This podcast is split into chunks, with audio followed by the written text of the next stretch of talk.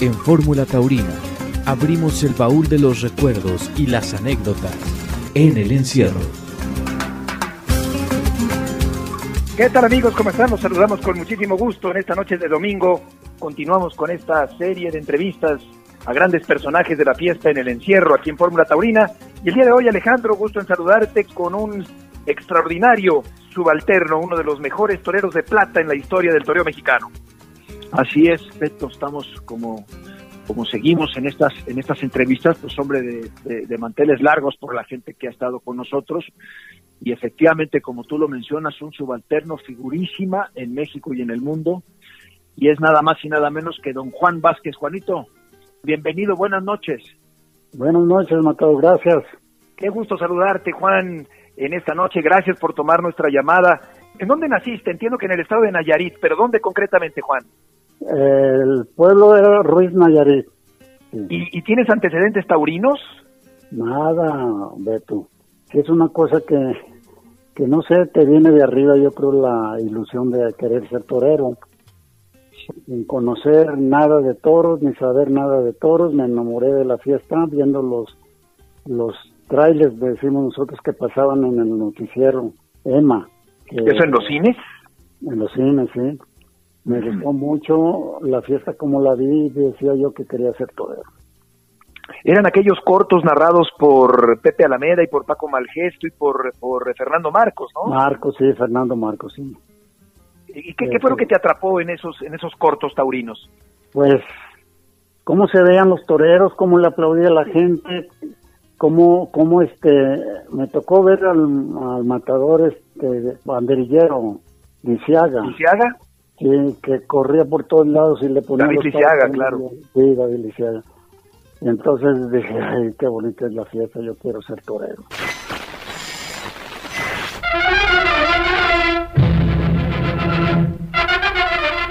Última corrida en la Plaza del Toreo, cierre de una temporada brillante de principio a fin. Con toros de Sotoluca reaparece David Liceaga. David se ríe del tiempo y 20 años después tiene la misma agilidad que cuando era un chamaco. Manuel Capetillo tuvo también buenos momentos, chispazos aislados pero brillantes. Estas Verónicas fueron de lo mejor. Pero el mejor es Rafael Rodríguez, gran tarde la suya. Serio y valeroso, dominador y contemple, Rafael torea en redondo y por abajo emocionando a los aficionados.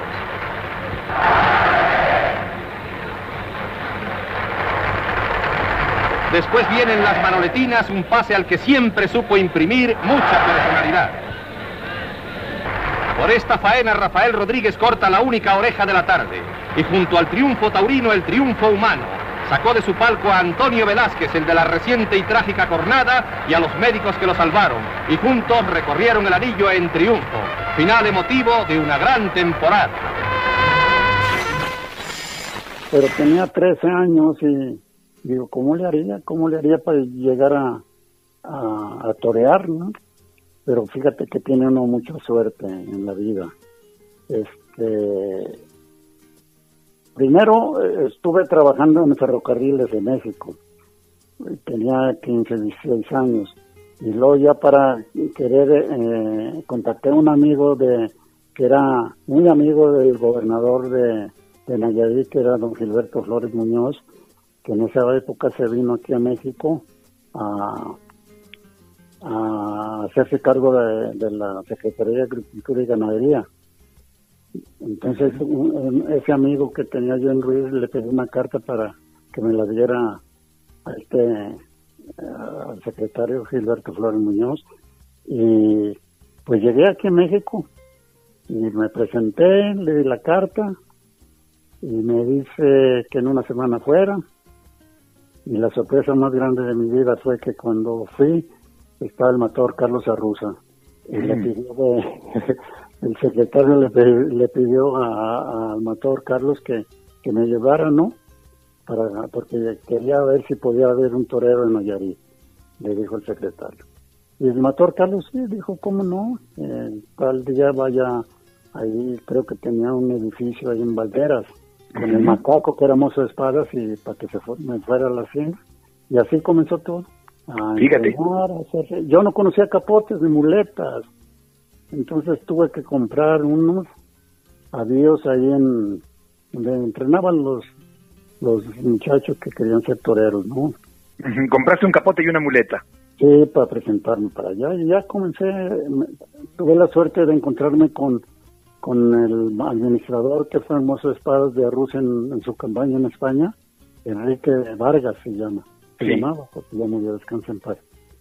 Y ahí comenzó ya todo, comencé a torear, ahí en retentaderos, y debuté temprano, de novillero, pero pues ya sabes que las cosas no se dan bien, toreé como 8 o 10 novilladas, y el metedor Carlos me dice, pues, ¿por qué no te haces banderillero? Dice, mira, fulano y tal, matador creo Velázquez y otro matador fueron banderilleros y los hicieron matadores. Así te fogueas más y si quieres regresar, puedes regresar. Pero no, bendito sea Dios que tuve una buena decisión y, nunca me arrepentí de haberme querido ser banderillero porque las cosas más bonitas que me han pasado en la vida han sido como banderillero de toros. Estamos hablando de los inicios, Alejandro, de la carrera taurina de Juan Vázquez. ¿Y quién fue tu, quien te enseñó a, pues hombre, a torear y quién fue tu maestro o en quién te viste, Juan? Pues mira, eh, eh pues en Paseje ya sabes que el mator Carlos tenía muchas amistades. Llegué a ver a, a Paco Camino, el mator Carlos, algunos detalles que me decían y viendo torear, viendo torear a, a los matadores llegaban mucho eh, españoles y venezolanos, el matador Girón, su hermano también, Paco Camino fue ahí, ahí conocía, no, conocí muchos toreros ahí. Y en ellos, en ellos te viste y con ellos aprendiste. Sí, me decía Vargas y el matador, pues, así, ya viendo, viendo torear, pues me faltó, ¿cómo te quiero decir? Mucho contacto con gente pero Pues nunca supe investir como decían mucho para hacer hacerla de toro, ¿no? Nunca, nunca investigué a nadie. Yo solo ahí con Vargas que me decía esto, esto, hace este. Y otro matador llegaba y también me decía cosas. Pues ahí fui aprendiendo, pero tuve muy, muy buenos inicios porque, bueno, no tan buenos porque cuando toreé en México, un, periodista me quedó fuerte conmigo. ¿Cuando toreaste de novillero o de subalterno? No, de novillero, de novillero. Toreé aquí en México. Toreé con muchas corridas de toros dos, tres en, en Nogales, dos, en Guadalajara, dos, en Ciudad Juárez, como tres, y aquí en México dos fueron todas las, las novedades que traía. Y mis amigos me decían que no tenía fe en querer ser matador de todos. Pues les voy a decir, no sé, pero me faltan muchas cosas para ser matador de todos. Sobre todo la conexión que debe tener uno con el público, porque de torear sí sabía torear, pero faltaban muchas cosas hay que tener muchas cualidades para ser matador de toros. ¿Y qué tanto te afectó esa crítica que te hizo un periodista? Pues me hizo llorar, hijo. Y matador Carlos me dice, no te preocupes, torero, me decía torero. Es porque eh, eh, se quiere meter conmigo. Porque eh, este periodista puso, Carlos, si quieres ayudar a este muchacho, dale dos hectáreas de terreno y que se ponga a sembrar la tierra. Bueno, veas cómo me dolió eso. ¿Quién, quién fue ese periodista? ¿Tú crees que...? Bueno. Y después fue un gran amigo. ¿Quién, ¿Quién era? Jarameño. Jarameño. De Lovaciones, ¿no? De Lovaciones, sí. Y luego se hicieron amigos.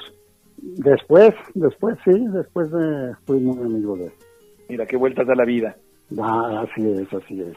Y ya de ahí comencé una carrera muy bonita que yo siento yo que, que pues con la bendición de Dios y las ganas que yo le eché, estuve como subalterno, tuve una, una trayectoria para mí sensacional, bonita, conocí todo la, el mapa taurino, Sudamérica, España, Portugal, toreamos en Portugal con los toreros que fui. Y lo otra, otro detalle muy, muy bonito para mí fue que comencé toreando con las figuras del toreo. ¿Quién fue el primer, la primera figura con la que toreaste, Juan? Bueno, cuando entramos de banderilleros tenemos que torear por fuera dos años para poder torear en México. Y, comencé a torear con el matador Luis Procuna, con el matador Calecero, con Rafael Rodríguez, y luego ya que pude torear en México me coloqué con, con el matador Antonio Velázquez. Desgraciadamente fue una colocación muy, muy este, pues corta porque en la primera corrida que toreó el matador Velázquez le pegó un, un, un toro, un golpe muy fuerte, y ya, ya no, ya no toreó más, y yo ya no podía torear en México. ¿O aquella jornada de la boca o cuál? No, no, antes, antes, mucho antes. Te puedo decir que fue en el 62, 63 cuando me coloqué con él. Pero ahí vino lo bonito porque ya comencé, eh, el primer viaje a España fue de alegría y de dolor. De alegría porque era la primera vez que iba a viajar al extranjero y a España, que me gustaba mucho la fiesta, que oía a los toreros españoles y dije, ay, cara, qué bonita la fiesta. Con Raúl García fue a España y de dolor porque yendo a Marbella en el camino nos dieron la noticia el 22 de mayo del 66 que había muerto el matador Carlos Arroza en un accidente de, de, tráfico de automóvil, sí, que venía de, entrenar de, de Villa Victoria, que tenía ahí un ranchito. El 20 de mayo de 1966, Arruza, que venció a tantos toros, fue a morir en un accidente automovilístico en la carretera México-Toluca. Por la mañana salió de esta casa, en Río Mixcoa 44, San José Insurgentes, rumbo a su hacienda de Dolores. Sus amigos cercanos sabían que Carlos siempre manejaba grandes velocidades, pero, cosas del destino, esta vez no iba al volante. Quien conducía era la rana, su mozo de estoques. El 22 de mayo de 1966, un gentío se volcó al sepelio de Carlos Arruza a despedir a uno de los más grandes toreros de la historia de la fiesta brava mexicana. Oye, Juan, ¿y cuál el proceso para ser subalterno en aquellos tiempos tenías que, igual que ahora tenías que ser aspirante, cuánto tiempo, qué tenías que conseguir, cómo subías de, vamos a decir, de querer ser subalterno a convertirte en subalterno ya en forma y luego a poder torear con un torero colocado en la Plaza México? Bueno, en, en, ese tiempo, no sé cómo está ahora, pues ya, ya tengo tiempo que no, no tengo contacto, ¿no? Con los compañeros sí, pero tenías que hacer un aspirantado que se llamaba en esa época de aspirante para banderillero, que tenías que andar en, las corridas de toros haciendo, ayudando a los, a los activos que decían que banderillaras por ellos o ah, así, así dos años y luego ya viendo las cualidades que, examinaban.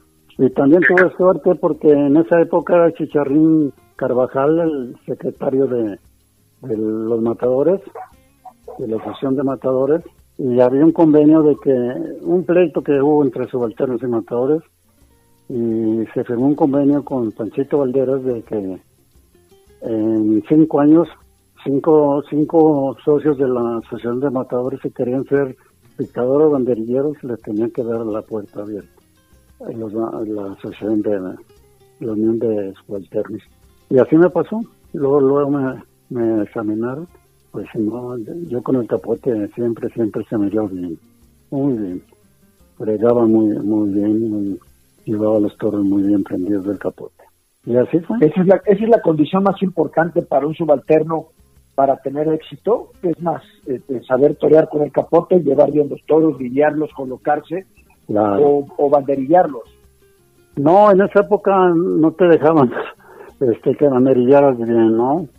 Con lujo, porque el que tenía que lucirse era el matador, te decían los apoderados. Usted pase y ponga el par, si es posible, un poco del lado contrario, del lado del pitón izquierdo y caídas. Y si puede poner una, ponga una. No te dejaban de brillar. Pero tuve buenas, buenas, buenas, este, ¿cómo te quiero decir?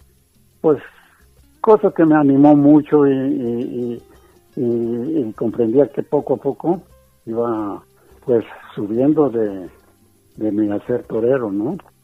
Porque tuve en España, en España un reconocimiento que el periodista Zavala, Zavala, Vicente Zavala, Vicente Zavala, un día que se retiró aquí en Sisto Vázquez le hizo un reconocimiento de, de que había dado una vuelta al ruedo en Madrid y que había instituciones como la de la de los picadores Contreras, en banderías eh, Juan Espinosa, Armillita, y con el capote Juan Vázquez.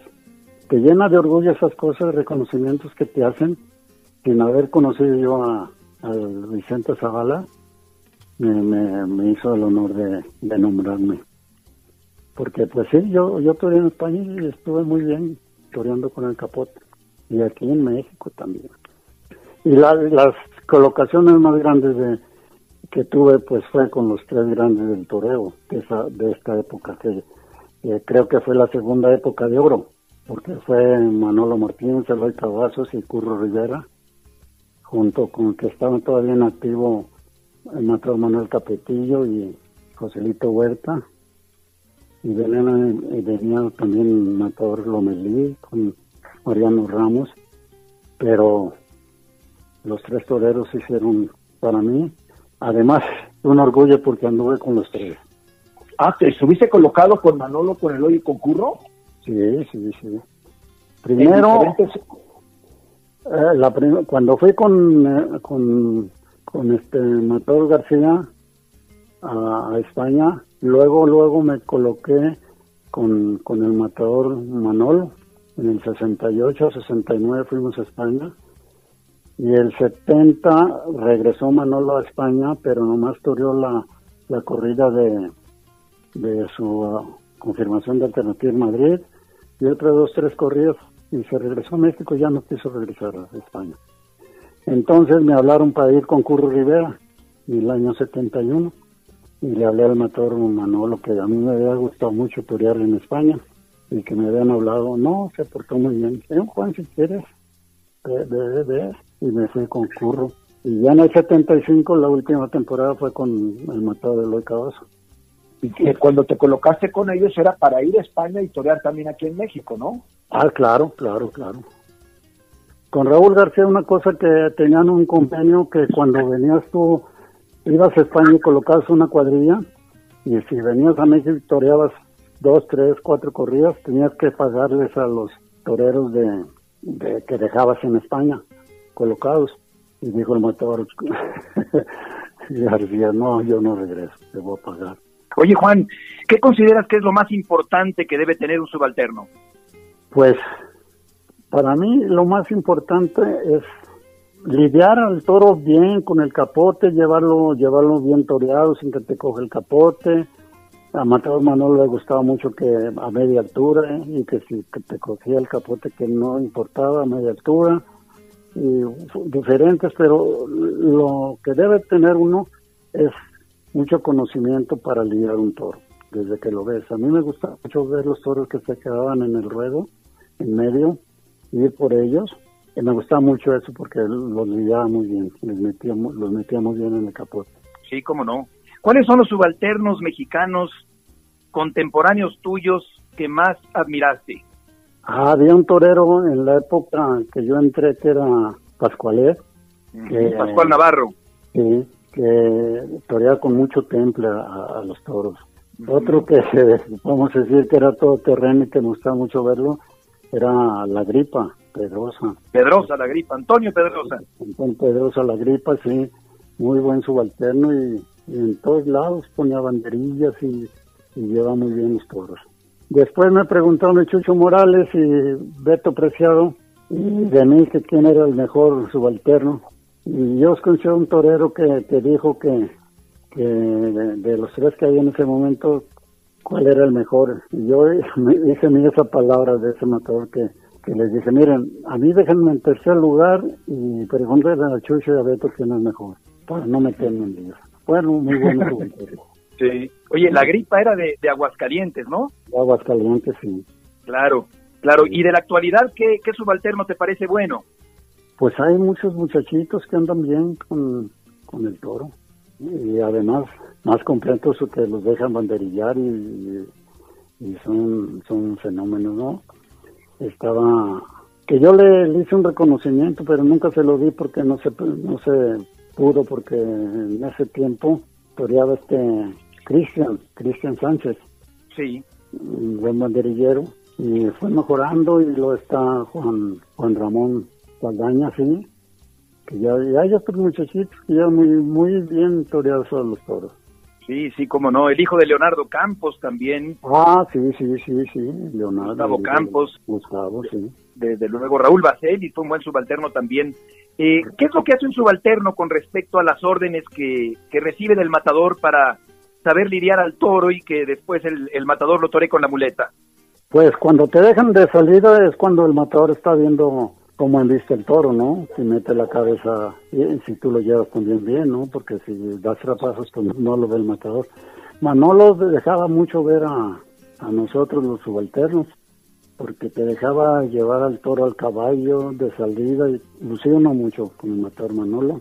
Bueno, los tres fueron un fenómeno del toreo.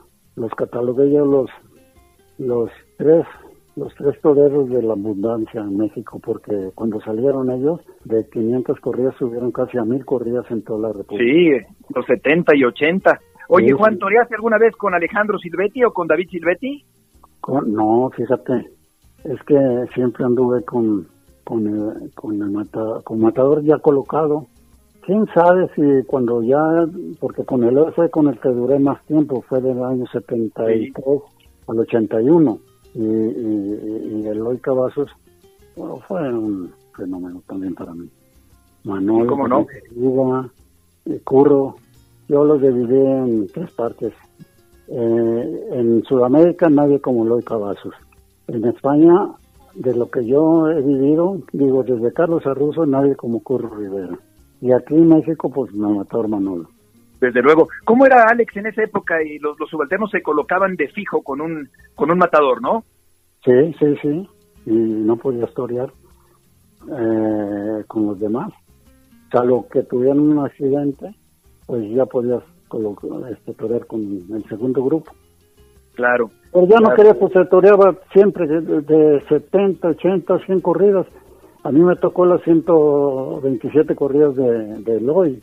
Imagínate porque ibas a querer torear con, con otros matadores, lo que querías era descansar. Sí, claro, era, era, era, era tremendo el ritmo. Y Eloy a base de él ha toreado con suprema limpieza, con limpidez de cristal y con suavidad de terciopelo en ocasiones a este toro de línea guapa. Muy bien. Ahora alegra al toro con esa carrerita. Ahí está. Y el bolidete de rodillas. Lo repite con mucha habilidad. Qué bien toma el sitio y la distancia y la colocación entre pase y pase. Qué habilidad, qué conocimiento, qué seguridad torera. La gente está loca con el que se trenza con el toro y se lo pasa estupendamente por la faja. Un toro que está dando de sí extraordinariamente, demostrando la casta estupenda de Guapa. Pero también porque hay un torero que lo está consintiendo y lo está llevando por su sitio. Alejandro, tú seguramente habrás visto torear muchas veces a Juan. Hombre, claro. Y fíjate que, que bueno, yo lo, mi, con todo este, admiración, no solamente haberlo visto, sino haber este, disfrutado de ese capote extraordinario que tenías, Juan.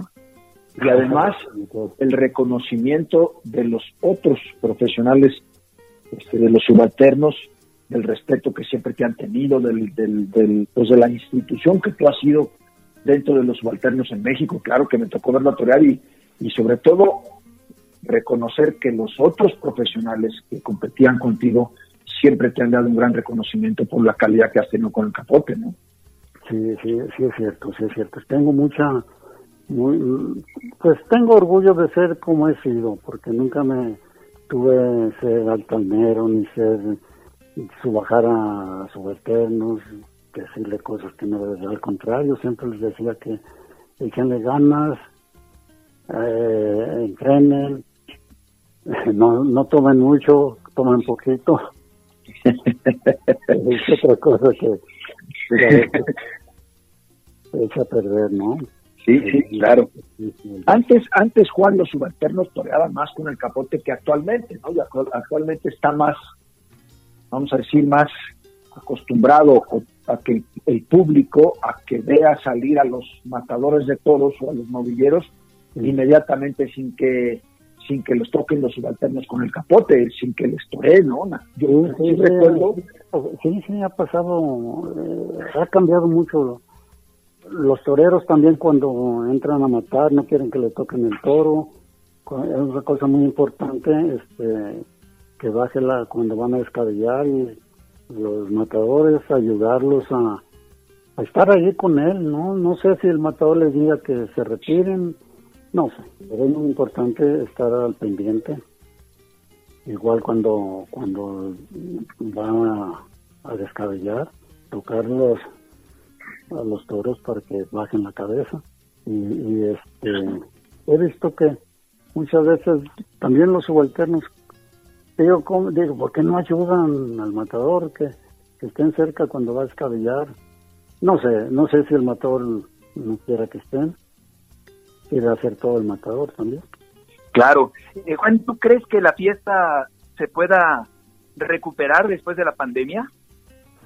Pues sí, yo creo que sí, sí, hay buenos toreros, hay buenos toreros, a mí me gustan varios, varios toreros. ¿Cuál te gusta en particular? Pues como anduve mucho con Mauricio, el apoderado del matador López Hurtado, pues le tengo mucha estimación a Mauricio. Me gusta, me gusta también mucho este Juan Pablo Sánchez y sin lugar a dudas el matador me recuerda mucho al matador Eloy eh, Joselito Adame, ah, por la casta que le pone el muchacho, siempre está queriendo triunfar y eso tenía matado de hoy. ¿Cuáles son las características que encuentras en José Mauricio, al que acabas de mencionar? Pues que tiene, tiene lo principal que debe tener todo. Primero que torea bien, ¿no? Hay detallitos eh, que se pueden pues se le puede decir para que, mejore, ¿no? Este, sobre todo el contacto que tiene con la gente. La gente lo, lo quiere mucho. Y luego pues se, arrima, se arrima, pero a veces le digo que, porque hay costumbre que cuando pegas un muletazo, te quedas al hilo o atrás del toro. Entonces en vez de, le decía yo a Mauricio que para ligar había que dar el muletazo y dar el paso para adelantito y, y, la, la, muleta en la cara del toro. Para jalar sí, claro. ahí, más los, los toros. Porque se te queda de pase a pase, se te queda y tienes que cruzarte. Cuando lo puedes hacer de pase a pase.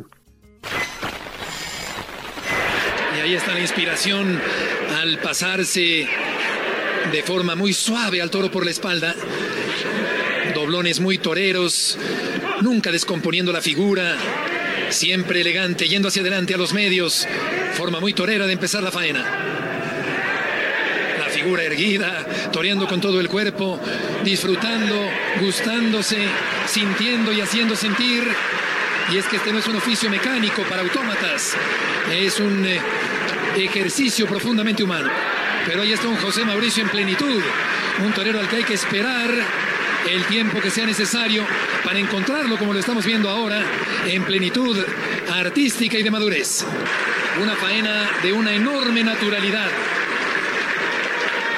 Y queda exhausto después del esfuerzo espiritual, físico, anímico, rumiando su mala fortuna con la espada, pero después de torear angelicalmente este toro de Barralba, fundiéndose en un abrazo ahí con Alejandro Peláez, los hombres que han creído en él, los hombres que saben que este torero puede dar mucho todavía, tardes inolvidables, por lo pronto ha dejado su impronta indeleble en esta tarde aquí en el Coso de Insurgentes.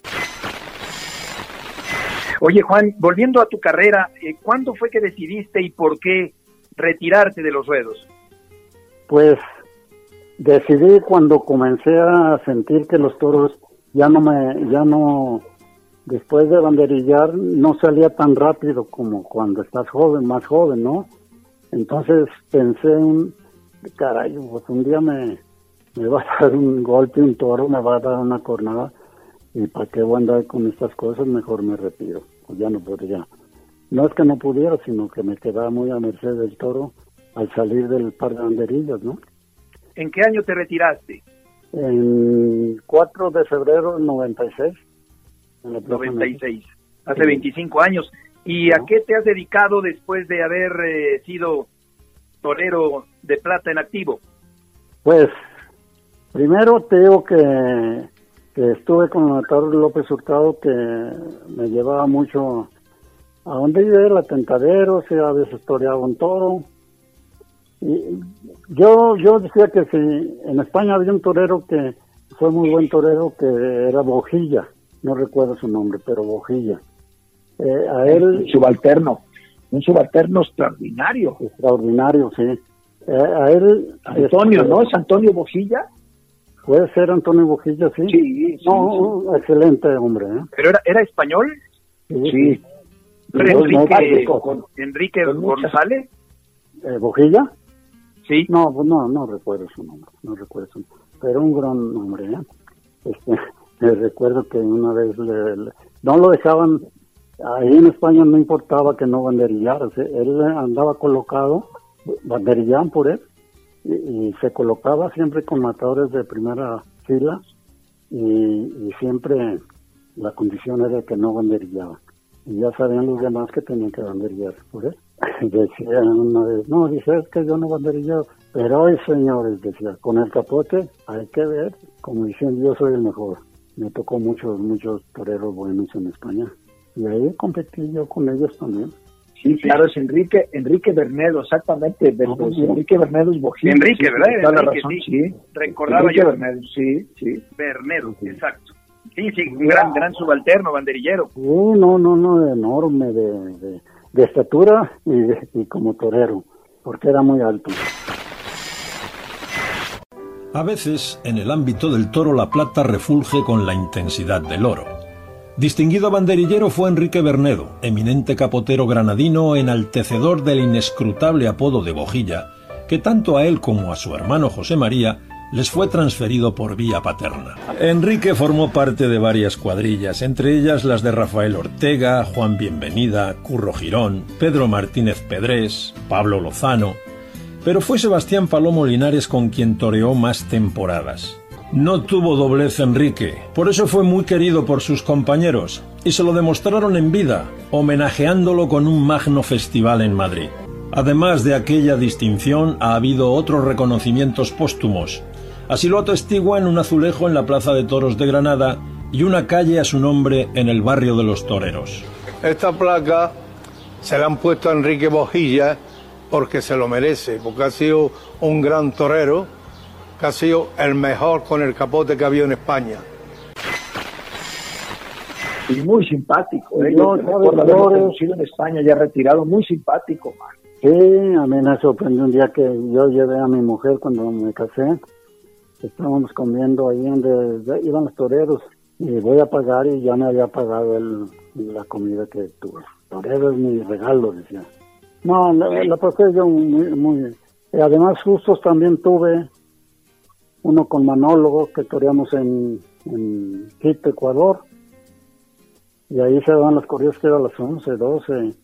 Y porque la niebla caía sobre todo Quito y no se veía nada. Entonces tenía que venir a México Manolo a torear a Utlán. Y pues agarré una avioneta y ahí vamos.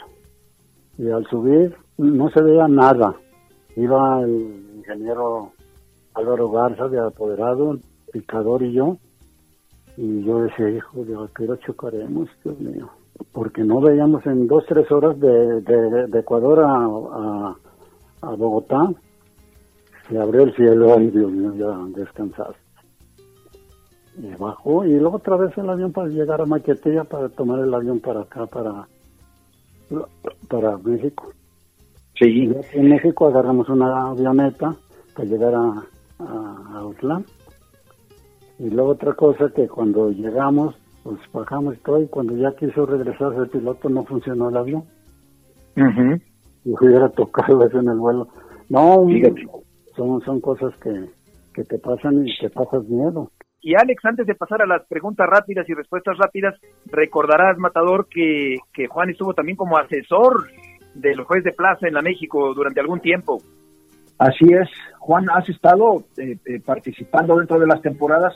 Antes de pasar eso, ¿te castigaron mucho los toros, Juan? Eh, no, no, no, bueno, depende, ¿no? Porque de dos cornadas, una como Noyero en Ciudad Juárez, y otra aquí en la Plaza México antes de ir a España con Curro Rivera en el 72 un toro de Mariano Ramírez que, que me resbalé y me agarró por el glúteo y me perdí una zarandeada de todos los diablos. Y, y fue, son dos cornadas. bueno, otras tres, tres, porque uno en el brazo, pero ese fue por andar chacoteando en una ganadería, por agarrar una vaca de los cuernos, no, no manchar mi capote de sangre. Ahí vamos luchando, me pegó contra el tentadero y solté el cuerno de la vaca. Eh, yo bajé el brazo y ella subió el, el, pitón y me, dio en el brazo. Pero fue todo bien, bien, bien. Y ahora si volvemos, ¿has estado cuántos años como asesor en la México, Juan? Pues te voy a decir que ya tengo todo el año 2000, desde el 2001. Ándale, 20 años. Sí, sí, sí. 20 años, efectivamente. Pues ahí te va, vamos a este, terminar Me han dicho, me han dicho que si quiero ser juez, pero no, no he querido ser juez. Bien, Juan. Pues vamos a terminar esta entrevista, Juan, si te parece, con una sección que le llamamos las preguntas rápidas y las respuestas rápidas. ¿Estamos listos? Listo. Para ti, ¿quién ha sido la máxima figura del torero? No tan rápido, ahora lo estoy pensando. No te preocupes, no te preocupes. A mí el matador Carlos Arroza en aquella época, pongo en la misma medida, aunque no están de acuerdo muchos aficionados, a Manolo, a Curro y a Eloy. 344 kilos, marcado con el número 28.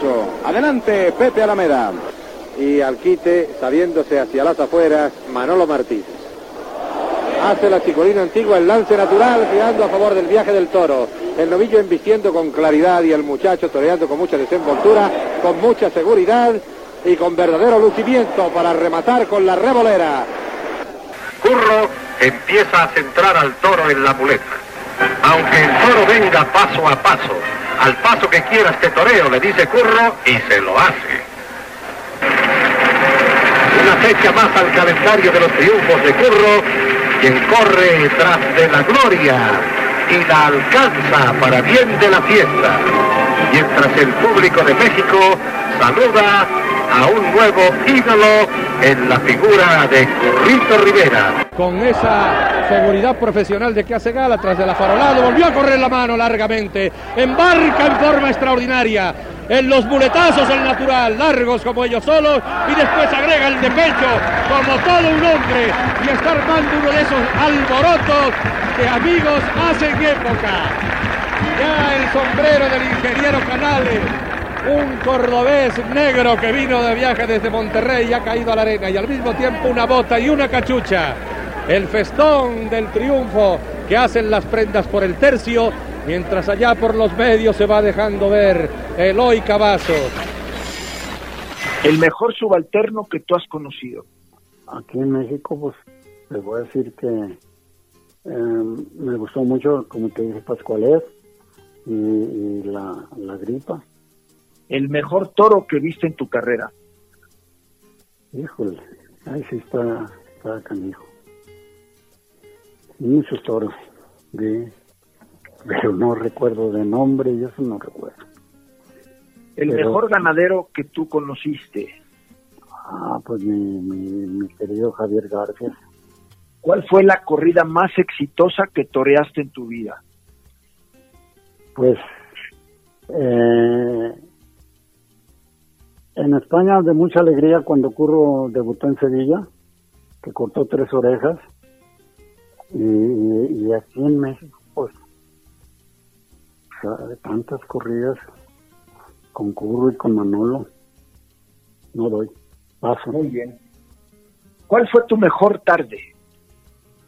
Una, una en Tijuana que toreó el matador, el matador este Bernardo, Petiros, que llevé al caballo para picar un, un toro y, me daba en aquella época por llevarlos así como si fuera matador y, y terminando la corrida me dice el matador Bernardo Paván, enhorabuena qué bonito llevaste el, toro al caballo.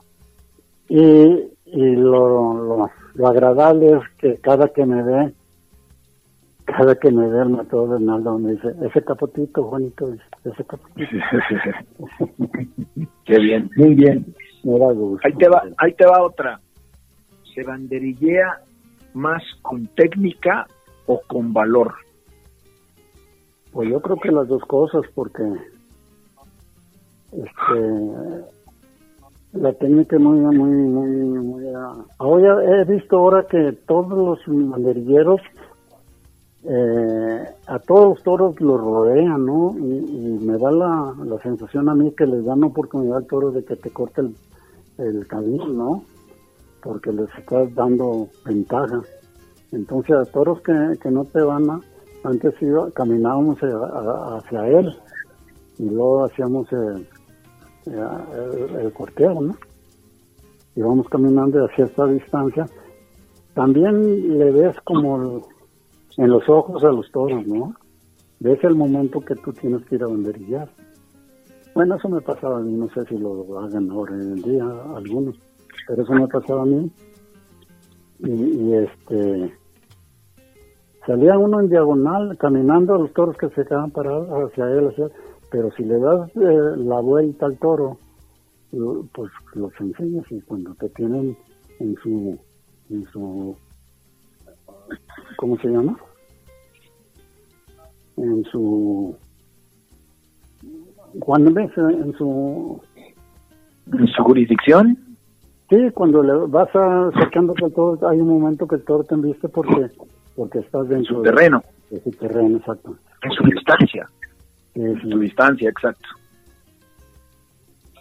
Juan, ¿qué escogerías, el toro mexicano o el toro español?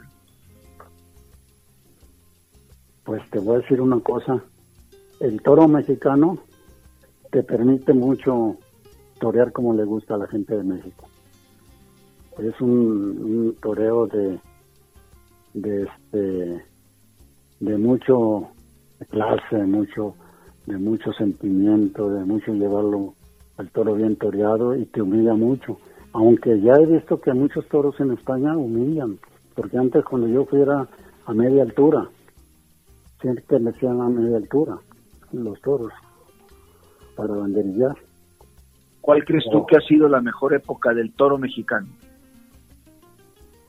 Pues cuando se torean los años 70 con Manolo y Curro y Aloy, las ganaderías eran unas ganaderías que investían bien, bien, bien, bien, este, con mucha, con mucho temple, humillando, pues estaban todos, García estaba José Julián Yaguno que le gustó mucho motor José Lito Huerta, Valparaíso, este, Torrecillas, pues todos los toreros han tenido en su época una consentida, una, una ganadería consentida. Y, y, esas, ganaderías te dan mucho, cuando toreabas mucho éxito. Decía el matador, papá de Curro Rivera, mira, Torrecillas, aunque no te paguen, pero, pero pídela a torear, decía a Curro. Muy bien, y Juan, pues te agradecemos mucho que nos hayas atendido esta noche en Fórmula Taurina eres una institución para todos los subalternos, para la tauromaquia mexicana dentro de toda la historia. Has sido este, una figura, hoy has estado muy sencillo, muy humilde, porque sabemos que, que nunca ha sido lo tuyo engrandecer tu carrera, pero yo creo que la gente le va a interesar, le va a gustar mucho toda esta historia, todo lo que tú nos has podido compartir esta noche. Gracias. Le mandamos un abrazo, Juan, y el agradecimiento. Un abrazo, Juan, a todos. Gracias. gracias, matador, que esté bien, cuídese. Igualmente. Gracias, Juan, gusto en saludarte, enhorabuena. Esto, me da mucho gusto irte, ¿eh? Igualmente, Juan, mucho aprecio y admiración. Que te vaya muy bien. Gracias, adiós.